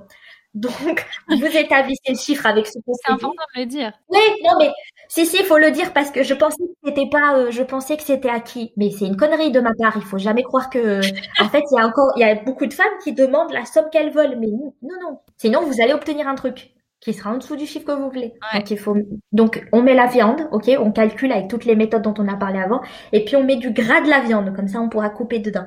Mm. Et le gras de la viande, mettez pas un tout petit peu, 10%, c'est bien. Hein. Ouais. Parce qu'on va tailler, tailler, et puis on va arriver à votre chiffre. Et puis des fois, on va pas, et des fois, on va tailler, on va pas arriver à votre chiffre, et ben, un peu de gras, c'est bien aussi. C'est clair. Ça se prend. et rappelez-vous surtout, la négociation, c'est un truc qu'on fait en temps de paix. Ok? Pas en temps de guerre. Quand on est en conflit ouvert, on négocie pas pourquoi je vous dis ça? Ça veut dire qu'il faut pas que vous ayez peur de, de, enfin, faut pas être terrifié de la négociation. Mmh. C'est pas un conflit ouvert la négociation. Personne va s'embrouiller. En vrai, ça vous fait peur parce que vous n'avez pas l'habitude, mais c'est attendu. Ça arrive tout le temps dans des entreprises. Tout le monde négocie tout, tout le temps. C'est la conversation la plus atypique que vous, la plus atypique, pardon, la plus antipathique que vous allez avoir de l'année. C'est sûr. Personne n'aime le faire, ok? Moi, j'ai plusieurs conversations antipathiques comme ça dans l'année, puisque j'ai aussi des négociations de prix étant donné que je suis commerciale. Euh, donc, c'est une conversation antipathique. C'est le moment personne n'a envie d'être dans la pièce, c'est pas cool, c'est pas intéressant, ça fait pas envie, ok? Même euh, aux mecs qui aiment la négo, c'est pas fou, quoi. Mm-hmm. C'est pas grave, ok? C'est une heure et demie antipathique dans toute l'année. Derrière, encore une fois, promettez-vous une récompense et puis vous vous la payez la récompense, vous laissez pas couler. Et si vraiment ça vous paraît impossible, antipathique, super galère et tout, ou que vous avez l'air largué, ou que vous vous dites, ok, j'entends tes conseils, Sarah, même j'ai vu qu'il y avait d'autres conseils sur ton profil, mais vraiment je ne vois pas les appliquer, vous inquiétez pas. Le coaching, c'est aussi fait pour ça. On peut se prendre une heure et s'assurer de faire un plan d'action vraiment dans le détail. Comme ça, il n'y a pas le côté je sais pas comment je vais improviser. Vous n'improviserez rien. Vous aurez un plan comme ça, tac, tac, tac, à suivre et vous serez bien calé pour le faire. Ouais, je suis d'accord. Et je, et je dirais même que en termes de ROI, sur votre salaire, vous avez tout intérêt à investir quelques centaines d'euros euh, dans un coaching de quelques heures pour obtenir votre, votre augmentation de, on peut imaginer, je sais pas, quelques centaines, voire quelques milliers d'euros euh, à l'année. C'est tout bénéf et c'est quelques heures de travail et quelques centaines d'euros d'investi, quoi. Voilà. Bah, c'est marrant que tu dises ça parce que j'ai une coachée qui a écrit ça récemment euh, ah comme commentaire et j'avais jamais pensé, ah, c'est bête, mais j'avais jamais pensé de cette façon-là. Mais, j'ai une, une coachée qui a littéralement écrit, j'ai payé moins de 100 euros bah oui. et j'ai gagné 5000 euros. Mais c'est sûr. Donc niveau retour sur investissement, j'avoue, c'est plutôt solide. C'est clair, magnifique. Donc euh, moi, j'encourage tout le monde à le faire. Trop bien. Est-ce que tu as d'autres euh, conseils en, en, négociation de salaire à nous partager? Euh, je pense que c'est des bonnes bases pour commencer. J'ai peur de surcharger un peu tout le monde et que vous soyez en panique en mode ah il faut que je sache faire tout ça. Non. Et puis surtout osez vous lancer parce qu'en vrai au début on sait pas bien faire et tout. Mais chaque opportunité est l'occasion d'apprendre comment on fait et quelles sont ses propres méthodes. Donc, euh, je veux pas que vous ayez trop trop d'outils et que vous sachiez pas dans quelle direction partir. Mettez en place les trucs. Faire, c'est le mieux pour, euh, pour s'en sortir. Cool, merci beaucoup euh, Sarah pour tous ces bons conseils sur la négociation de salaire. Je te propose qu'on aborde un, dernier sujet qui est le sujet qui englobe tout, comme tu l'as bien dit au début. c'est le sexisme en entreprise. On en est toutes, à un moment donné dans notre carrière, on y est toutes confrontées on n'en a pas forcément conscience et on ne sait pas forcément comment réagir euh, à des attaques sexistes en live euh, dans la vie de tous les jours. Du coup, ma première question, c'est comment est-ce qu'on peut repérer le sexisme en entreprise? Faites confiance à votre instinct. C'est là où, vous voyez, on parlait du syndrome de l'imposteur et de votre vraie voix au début. C'est pareil, votre instinct, il existe. Il est peut-être mis sous plein de couches de responsabilité sociale, de discrétion, de modestie, euh, de j'ai pas envie de faire des histoires, etc., etc. Mais en vrai, quand vous sentez qu'une situation, elle est chelou, elle est chelou, ok? Je, je, je sais qu'il va y avoir des gens qui vont blâmer la victime, pas vous croire, euh, penser que vous en faites trop, etc. et tout. Je m'en fous. Moi, je vous crois. Plein de femmes vous croient. Ouais on sait que si vous avez une lampe rouge qui allumée dans la tête, c'est vrai. Mm-hmm. C'est vrai, je veux même pas le questionner. Ok, mm. parce que on fait des questions des ah c'était pas ça et est-ce que vraiment il a voulu dire que machin truc? Déjà on vous a mis mal à l'aise, c'est pas cool et c'est pas professionnel. Donc en vrai c'est de la responsabilité du mec d'en face de savoir s'excuser si vous avez mis mal à l'aise, pas de dire t'as surinterprété, t'as compris, t'as je sais pas quoi. Et en vrai, votre alarme, elle a été conditionnée pour pas s'allumer de trop. Je vous assure, dans la société, on essaye de faire couler plein de trucs, on essaye de faire passer les femmes vise à être malléables. Donc, si vous avez une alarme dans votre tête, réagissez par rapport à cette alarme. Mhm. Parce que, en gros, n'attendez pas que ça se déclenche encore plus, quoi. On le sait que les alarmes ne sonnent pas pour rien. Donc, faites confiance à votre instinct, c'est vraiment important. Mhm. Et on vous croit. Ouais, puis encore une fois, l'intuition, c'est la somme des expériences qu'on a déjà vécues le cerveau et l'intuition se met en, mode panique quand euh, on sait que ça va pas être bon pour nous. C'est ça. Et au moins déjà, au moins déjà, étape 1, autorisez-vous du coup à écouter votre intuition et à, à rationaliser ça au moins pour vous-même déjà. Genre, c'est pas normal, je sais que c'était pas correct. Parce que c'est l'étape numéro 1, c'est-à-dire que le nombre de trucs qu'on fout sous le tapis en mode on avale les couleurs et tout, c'est moche, ça va vraiment vous plomber, c'est horrible et vous avez pas à vivre ça, c'est pas votre faute, c'est les autres qui ont pas le droit de vous faire ça. Donc, il n'y a pas à essayer de balayer la poussière sous le tapis. Déjà, rationalisez pour vous-même. Ensuite, on va pouvoir vous donner des conseils sur ce que vous pouvez faire, mais je tiens tout de suite à préciser, vous pouvez le faire, vous ne devez rien à personne. Donc si vous voulez pas parler, pas vous prendre la tête avec vos collègues, laisser couler les blagues pourries, etc., vous avez le droit de faire ça. Ça veut pas dire que s'il se passe autre chose, ce sera votre faute ou quoi que ce soit. Vous avez le droit de réagir comme vous avez le droit de pas réagir.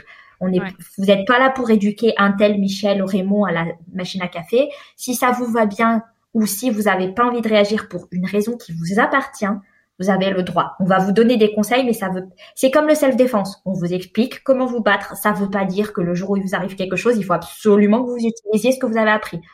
C'est comme vous le voulez, c'est à vous de décider. Donc vraiment, c'est important pour moi que ce soit clair. Et ça n'enlève pas votre statut de victime que vous n'ayez pas décidé de réagir, par exemple. Vous êtes quand même victime de sexisme. Hmm il faut remettre l'église au centre du village là pour éviter euh, tous les, tu vois, parce que ça va vite que les gens se disent ah non mais maintenant il faut que je fasse quelque chose. Tu fais ce que tu veux, ok? C'est important de le dire. Complètement, c'est trop important euh, ce que tu viens de rappeler là. Et il y a un truc aussi pour avoir moi déjà vécu des, événements sexistes, voire euh, très compliqués au travail. En fait, il y a un truc en nous qui fait que on sait pas comment réagir en fait. Parce que moi, par exemple, je suis pas du genre à avoir la langue dans ma poche.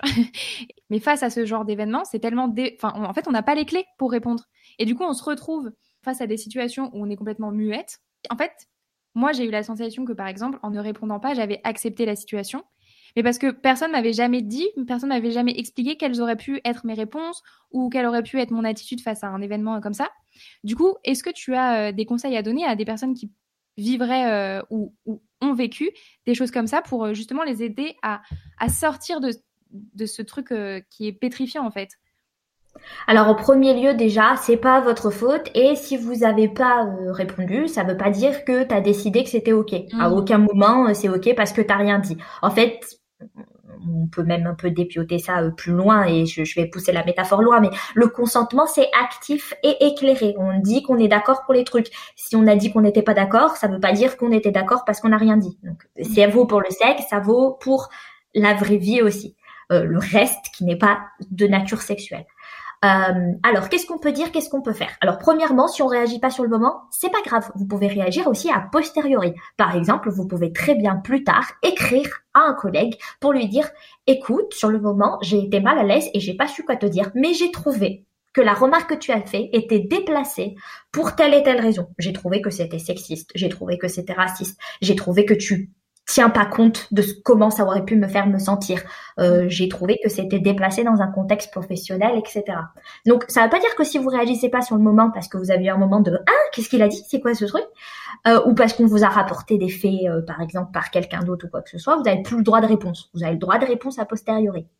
Si vous voulez pas en parler à la personne en question, vous lui devez rien à la personne qui a fait une réflexion sexiste. Hmm. Vous pouvez aussi juste directement en parler avec, avec votre manager. Votre manager est normalement censé assurer votre sécurité au travail. Donc, si vous vous sentez pas en sécurité, ou vous vous sentez mal à l'aise, vous pouvez à tout moment aller voir ce manager et lui dire telle et telle réflexion, tel et tel truc, c'est pas possible. Ça ne me convient pas, ça va pas du tout. Donc ça, c'est tout à fait possible. L'autre chose aussi qui est possible, c'est que dans les grandes entreprises, alors je crois que c'est au-delà de 50 salariés en France, il y a des référents égalité hommes-femmes. Ok? Ces personnes-là, elles sont là pour ça.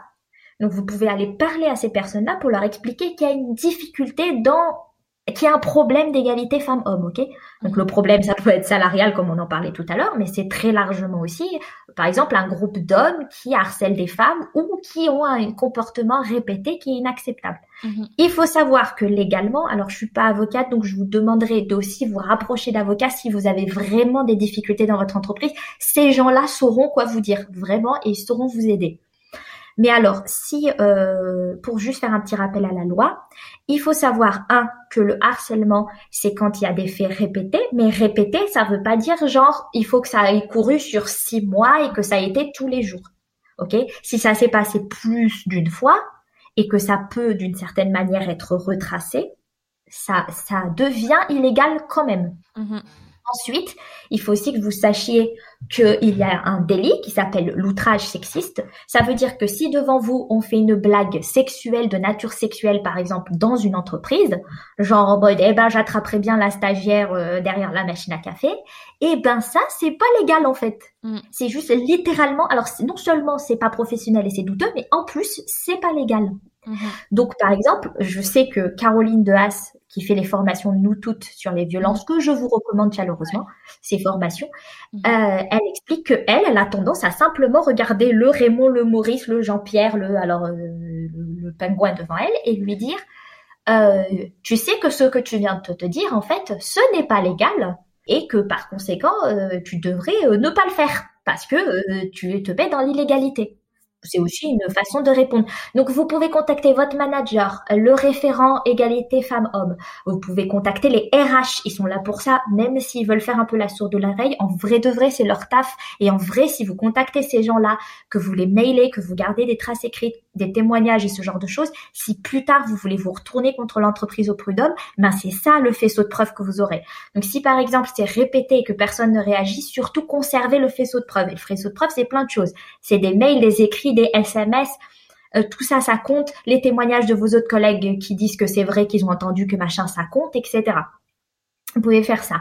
Comment répondre après d'un point de vue plus ludique Juste répondre? Comme je vous disais, vous pouvez répondre on the spot. Vous avez le droit de le faire si vous avez envie de le faire. Et si vous avez envie de sortir un truc bien salé à Jean-Michel, il faut pas se gêner.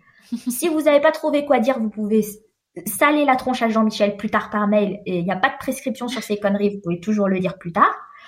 Et puis, troisièmement, il y a les comptes formidables de Ripostatou et de Punchlinette, qui mhm. sont des comptes spécialisés sur Instagram et qui vous donnent des punchlines sur toutes les phrases pourries que vous êtes susceptibles d'entendre. Et en vrai, c'est, c'est, c'est, déjà, c'est très drôle parce que les réponses sont très drôles, très salées. Et en plus, ça peut vous en faire une ou deux. Voire, vous voyez par mail, vous pouvez peut-être en ressortir une une fois de temps en temps. Est-ce que c'est la même personne qui avait fait un jeu de cartes sur euh, les réponses euh, J'avais vu ça passer et je savais pas. Alors, le jeu de cartes, c'est moi, c'est Madame. Ah voilà. et alors, euh, c'est une autre entreprise, mais tous ces gens-là, ils gravitent ensemble et ils ont, c'est le même faisceau de, de, belle créativité. Donc ouais, faites-vous offrir le jeu de cartes aussi. Moi, c'est Madame. Hein, S'il y a des anniversaires, des trucs, c'est marrant. En fait, il faut sortir la réponse la plus salée à la phrase la plus typiquement débile. c'est génial. c'est génial. Non. Non, mais c'est drôle. Ouais, l'initiative est très pertinente, quoi. Super. Est-ce que tu as hum, d'autres conseils à donner à, celles qui veulent euh, peut-être euh, mettre quelque chose en place pour euh, riposter Ouais, soutenez-vous les unes les autres aussi.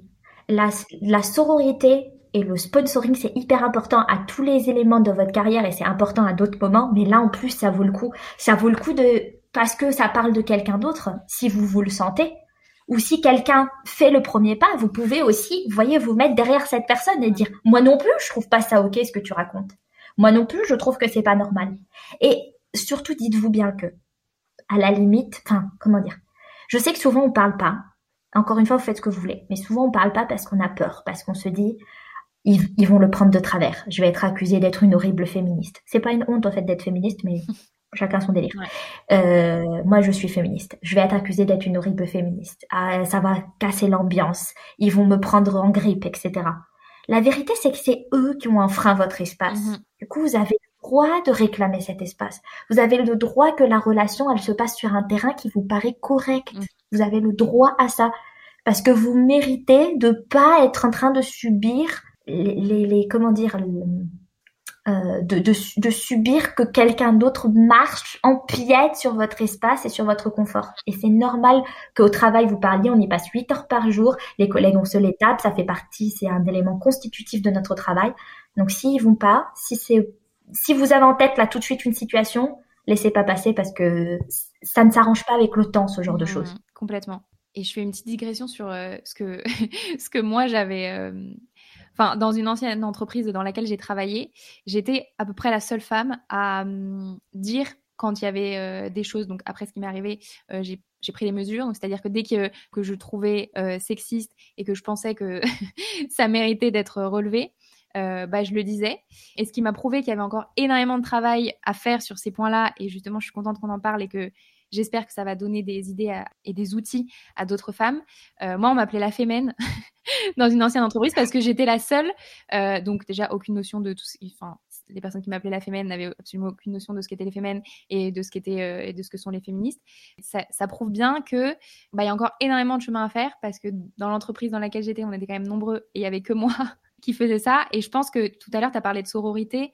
Je pense que c'est important justement de d'ouvrir aussi des espaces sorores dans les entreprises pour euh, avancer sur ces questions-là euh, aussi et que et qu'on arrête euh, de pointer du doigt les quelques personnes en entreprise qui justement osent parler de ça. C'est pas nous qu'il faut pointer du doigt, c'est les comportements déviants en fait. Absolument, et la majorité silencieuse se soutenait sûrement quand même. Moi, je serais venue avec une couronne de fleurs, je crois, mais j'ai un petit côté provoque. je serais venue avec une vraie couronne de fleurs à la Ina Shevchenko. Hein. C'est une bonne idée, j'avais pas pensé, mais j'aurais pu.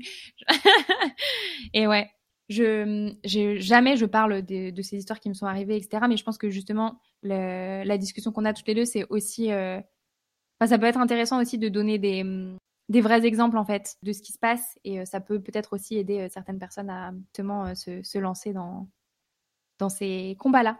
Voilà. Absolument. Alors, euh, à mon époque, euh, quand j'étais dans l'automobile, donc maintenant je vous rappelle, je suis dans le maritime, mais vous inquiétez pas, je vais pas me défiler, je vais vous donner une histoire de maintenant aussi, hein. Il n'y a pas d'embrouille, hein. Parce que de toute façon, c'est c'est pas à moi d'avoir honte, c'est à eux, hein, donc aucun problème là-dessus. On est d'accord. Hein, la honte, c'est celui qui fait un truc mal, hein, c'est pas celui qui est victime du truc mal. Donc dans l'automobile, je travaillais pour une grande entreprise dans l'automobile, et cette grande entreprise dans l'automobile avait tendance à avoir un, une espèce de grand rassemblement de tous les commerciaux.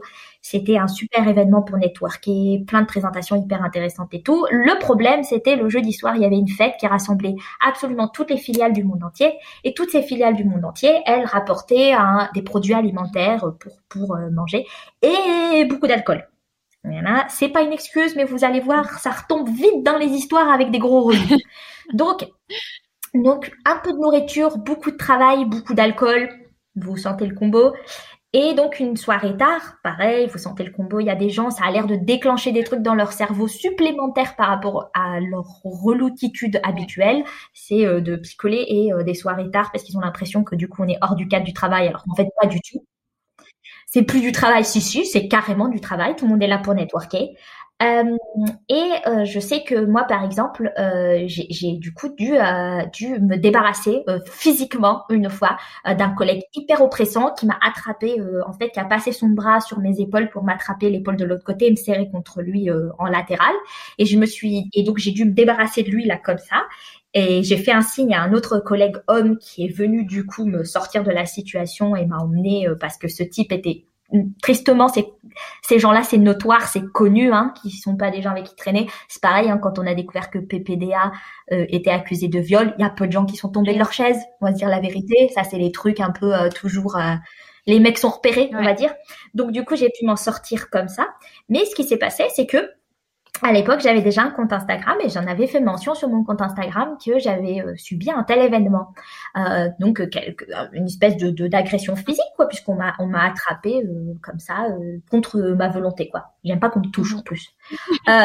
enfin, que les gens que je connaisse pas me touchent, ça me saoule. Je suis très contente de, dans le seul truc qui sortira de bien dans cette période Covid, c'est d'arrêter les bises aux gens qu'on connaît pas et d'arrêter de serrer des mains mais toute la journée. C'est dégueulasse en vrai. J'espère qu'après le Covid, on aura arrêté parce que les conférences où tu sers, je digresse, mais les conférences où tu sers 25 points, c'est dégueulasse. En Suède, vous faites la bise? Non, en Suède, on serre même pas la main, on touche pas, c'est magnifique. Parfait. Ah, le problème, c'est les congés. donc, du coup, euh, du coup, voilà. Et donc, en fait, comme j'avais écrit ça sur Instagram, les RH, en fait, une collègue de travail l'avait vu on avait parlé au RH de mon entreprise. Les RH de mon entreprise m'avaient convoqué et m'avaient demandé de leur expliquer plus sur les faits et me demander si je voulais euh, faire aller ça plus loin. J'ai dit que non, je m'en foutais. J'avais pas spécialement envie que cette personne euh, soit sanctionnée ou même qu'il y ait une enquête ou quoi que ce soit, que c'était pas grave.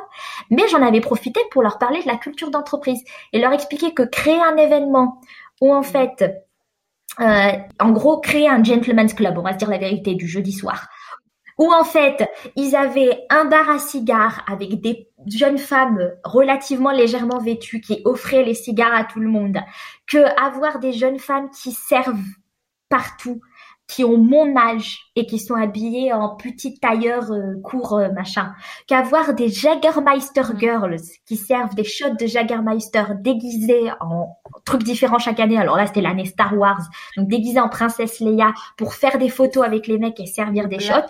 C'était pas ok en culture d'entreprise parce que moi, j'avais 25 ans, j'étais commerciale et ces meufs-là, ben ça faisait super bizarre. Je leur jette pas la pierre, on fait n'importe, on fait ce qu'on peut quand on est étudiant et pour trouver un travail. Soutien, full soutien à ces femmes-là qui devaient pas mal être payées, je l'espère, pour passer la soirée avec des gros dégueulasses. Mais en termes de culture d'entreprise, c'est nul.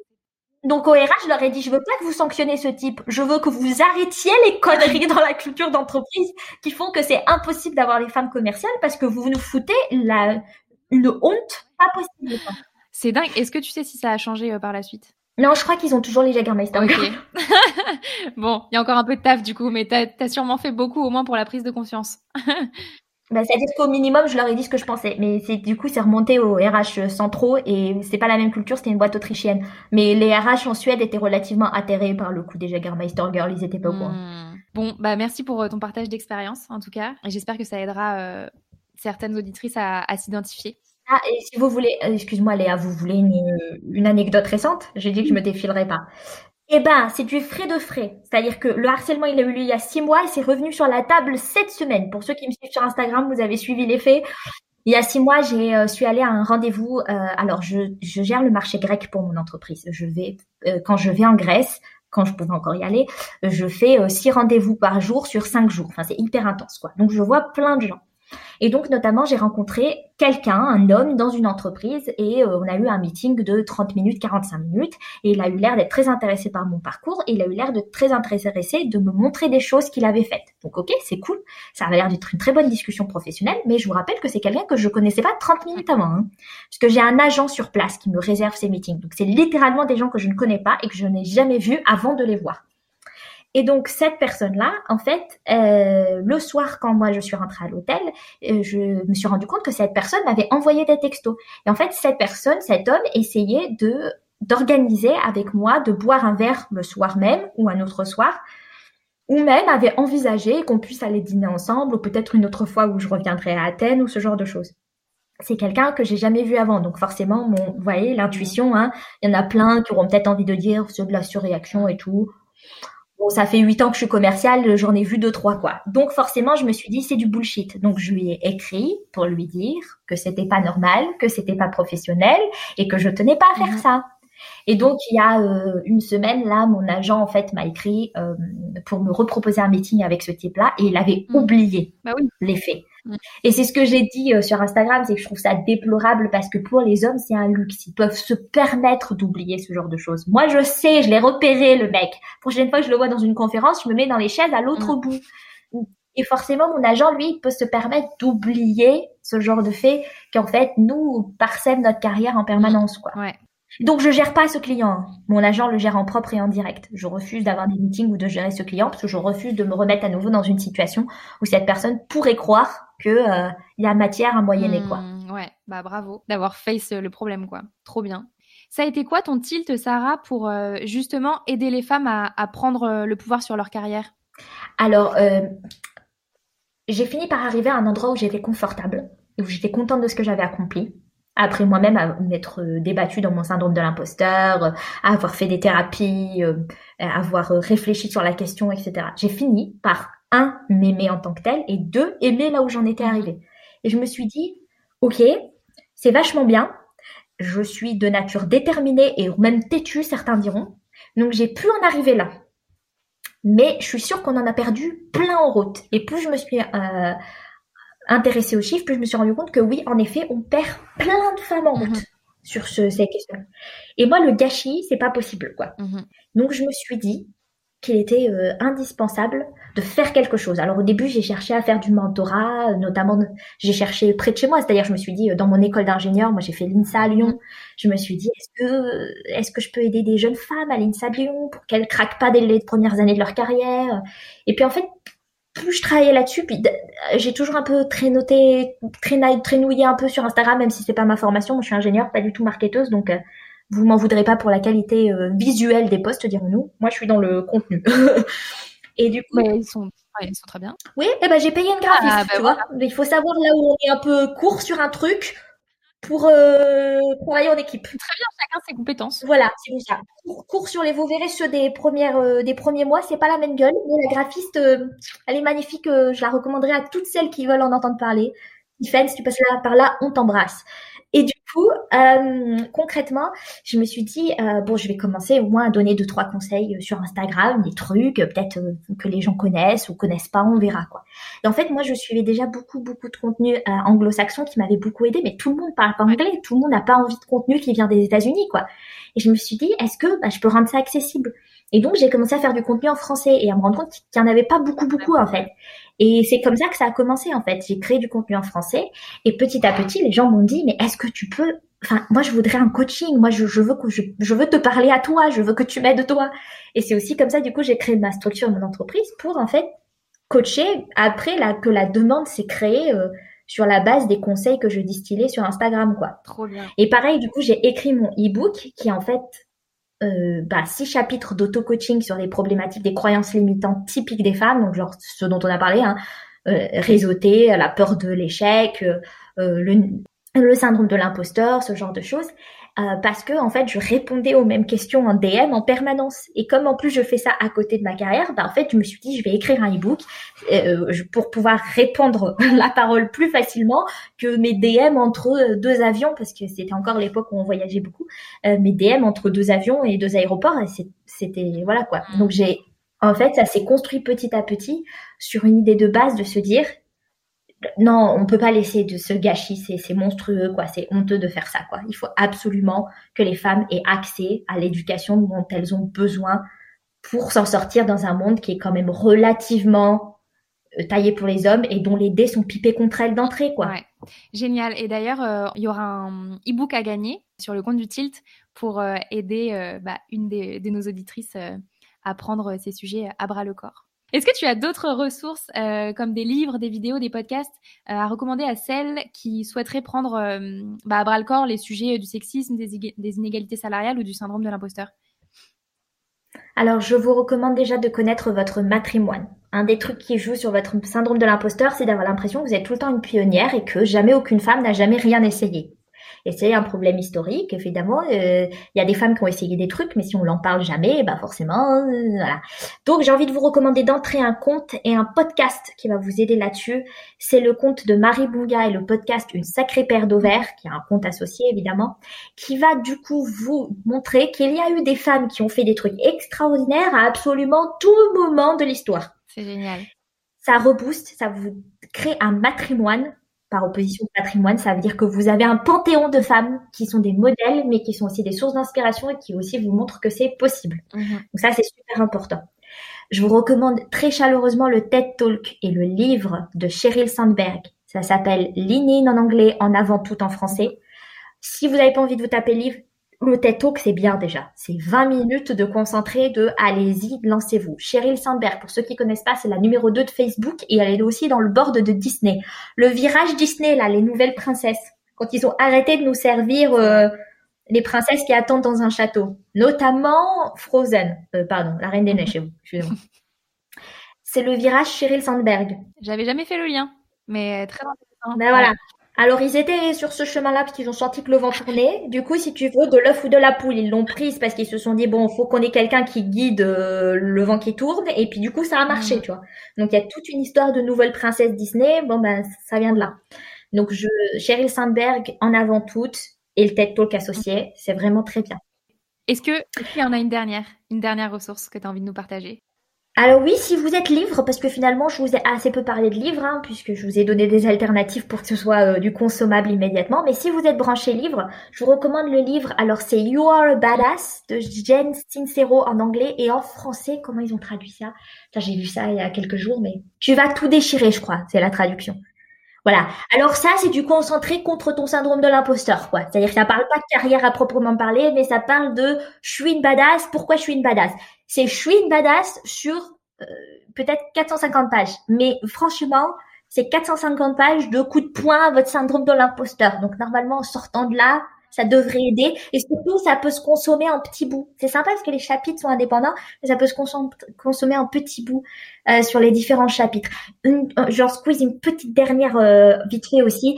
on n'a pas du tout parlé des effets additionnels d'être une femme et, c'est-à-dire vous pouvez être une femme et racisée, vous pouvez être une, une femme et handicapée, ce genre d'aspect. Évidemment, ça, ça, ça cumule et c'est difficile. Vous pouvez être une femme et LGBTQ. Et on sait très bien que du coup, ce genre de, de sexisme, racisme, enfin ce genre de discrimination, eh ben, il se cumule et s'annule pas du tout. Euh, pour les femmes racisées ou celles qui viennent d'un milieu populaire euh, et qui ont eu des difficultés supplémentaires à cause de ça, je comprends à 100%. Moi, mais mon père, il est ouvrier. Euh, il pose de l'asphalte. Vous voyez, enfin maintenant il est à la retraite, donc autant vous dire que pareil, je viens d'un background très modeste. Je fais partie des 3% qui ont fait un saut de classe, vous savez. Je vous recommande le livre de Nesrine Slaoui, Illégitime, qui en fait parle d'un, saut de classe. Euh, d'une femme qui en fait est née au Maroc, euh, que, que les parents, dont les parents ont déménagé en France quand elle était petite et qui a dû se débattre avec ça jusqu'à entrer à Sciences Po et encore à Sciences Po et qui est maintenant journaliste. Mhm. Euh, ça peut être un vrai euh, concentré de de revanche en quelque sorte parce que lire le livre ça vous permet de vous rendre compte que c'était pas dans votre tête que oui il y a des difficultés mais que oui on peut y arriver. Et c'est à la fois un vrai regard sur comment la France traite la méritocratie en quoi ça fonctionne pas mais aussi ben, un réconfort pour ceux qui l'ont vécu. Donc ceux qui l'ont pas vécu, ça peut être quand même intéressant à lire parce que c'est pas mal de savoir comment se passe ce genre de choses. Et pour ceux qui l'ont vécu, ben, ça peut être cool de voir qu'il y en a qui s'en sont sortis, même si on va pas vous mentir dans le livre sur la difficulté euh, que ça prend. Quoi. Génial. Merci beaucoup pour euh, toutes ces références. Je mettrai bien sûr euh, tout dans la description du podcast pour que vous puissiez retrouver ça facilement. J'ai une dernière question pour toi, Sarah, qui est ma question signature.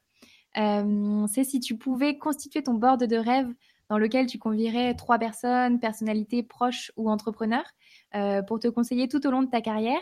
Qui est-ce que tu mettrais dedans? Alors aujourd'hui, euh, comme conseillère, mentor et, euh, personne qui m'aide déjà beaucoup dans le chemin de l'entrepreneuriat, qui est un chemin que je n'avais jamais envisagé du fait de mes origines modestes. Je n'avais jamais envisagé qu'un jour je serais patronne d'une entreprise, qui est ma propre entreprise, du coup, Power Ta Carrière. c'est ma meilleure amie euh, qui elle-même est du coup entrepreneuse et patronne d'une entreprise dans l'hydraulique. Et hop, on est reparti dans les entreprises où il y a que des bonhommes et on la regarde de travers parce que c'est une petite blonde. Euh, et du coup, c'est, elle est une aide incroyable au quotidien. Donc évidemment, ce serait la première personne que je choisirais pour avoir dans mon board, puisque ce serait une personne euh, qui est déjà aujourd'hui euh, un conseil euh, très très valide, enfin qui est très important pour moi. Au-delà de ça, je choisirais Rihanna. Mm-hmm.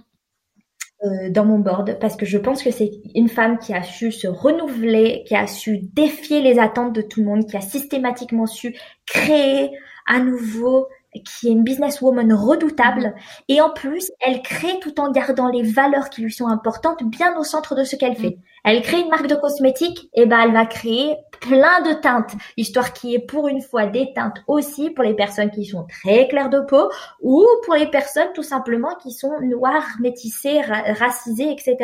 Parce que évidemment et du coup elle crée un changement dans l'industrie en faisant ça. Parce que ça devient une attente des consommateurs et les autres marques prennent un bouillon de pas le mm. faire. Donc très très beau de, de réussir, mais aussi de réussir avec ses valeurs. Donc ça, Rihanna, euh, je garde définitivement. Et ensuite, je prendrai euh, euh, peut-être pour me donner des conseils qui, qui, vont m'ancrer aussi dans le dans le terreau français puisque je vis en Suède et des fois je, je c'est une force à la fois de voir les choses de l'extérieur mais des fois je, je peux être moins ancrée sur l'intérieur je prendrais une femme comme Lorraine Bastide mm-hmm. qui du coup euh, veillerait à m'ancrer sur les problématiques quotidiennes qui veillerait à me dire tu ne penses pas à ça il faut que tu envisages aussi ça c'est quelqu'un aussi qu'on sent qui est capable d'amener la contradiction moi j'aurais pas envie d'avoir un board de Benny oui oui et vous remarquez bien je mets pas un homme dans mon board. Pourquoi? Déjà, un, des boards 100% masculins, ça gêne personne. Je vois pas pourquoi ça gênerait un board 100% féminin. Deux, c'est un choix que je fais sur Power Ta Carrière. Je ne travaille absolument rigoureusement qu'avec des femmes. Donc, ma graphiste, ma web designer, ma stratégiste, etc. Ce ne sont que des femmes. Je paye des femmes en freelance pour rééquilibrer mm. euh, la société à mon niveau. Et troisièmement, les hommes se font un plaisir de passer leur temps à me donner des conseils complètement gratuitement, surtout quand ils ont dépassé un certain âge et un certain niveau de compétence. Donc aucun intérêt de les mettre dans mon board, puisque de toute façon, ils ont jamais de problème à étaler leur science. Complètement. je suis sûre que s'ils ont un truc intéressant à me dire, ils me le diront de toute façon. je suis d'accord. Et, euh, je viens de terminer un livre sur la misandrie qui était très intéressant. Je sais pas si tu l'as lu. Euh, Moi, les hommes, je les déteste, de Pauline Armange. Si ça intéresse certaines femmes de comprendre pourquoi c'est important euh, de mettre les femmes en avant comme tu le fais, bah, je conseille vivement cette, cette lecture-là qui se fait très rapidement et qui donne les bonnes bases de la misandrie. Ce n'est pas un gros mot, donc n'ayons pas peur de le prononcer. C'est ça. Sarah, merci énormément pour cette conversation. Merci à toi. Pour, euh, pour tous tes conseils et pour euh, ta bonne dose euh, de, de girl boss et d'empowerment. On peut te retrouver donc sur ton compte Instagram. C'est ça, Power Ta Carrière sur Instagram. Et puis, on peut te retrouver sur ton site. Et comme je le disais tout à l'heure, il y aura un e-book à gagner sur le tilt pour justement prendre le pouvoir sur ces sujets-là. merci encore et à bientôt. Merci beaucoup Léa. À bientôt tout le monde. Merci beaucoup d'avoir écouté cet épisode du Tilt. J'espère qu'il a pu vous donner des clés concrètes pour appréhender au mieux ces challenges en entreprise lorsqu'on est une femme. Et comme vous êtes encore là, en train de m'écouter, c'est certainement que cet épisode vous a plu. Alors si vous êtes sur iPhone ou sur iPad, n'hésitez pas à me laisser un commentaire et 5 étoiles sur iTunes ou Apple Podcast. C'est une aide précieuse pour moi pour faire connaître le tilt et le mettre en avant sur la plateforme. Si vous êtes sur Android, vous pouvez également m'envoyer un petit message sur Instagram, at le c'est toujours un plaisir de vous lire. À bientôt!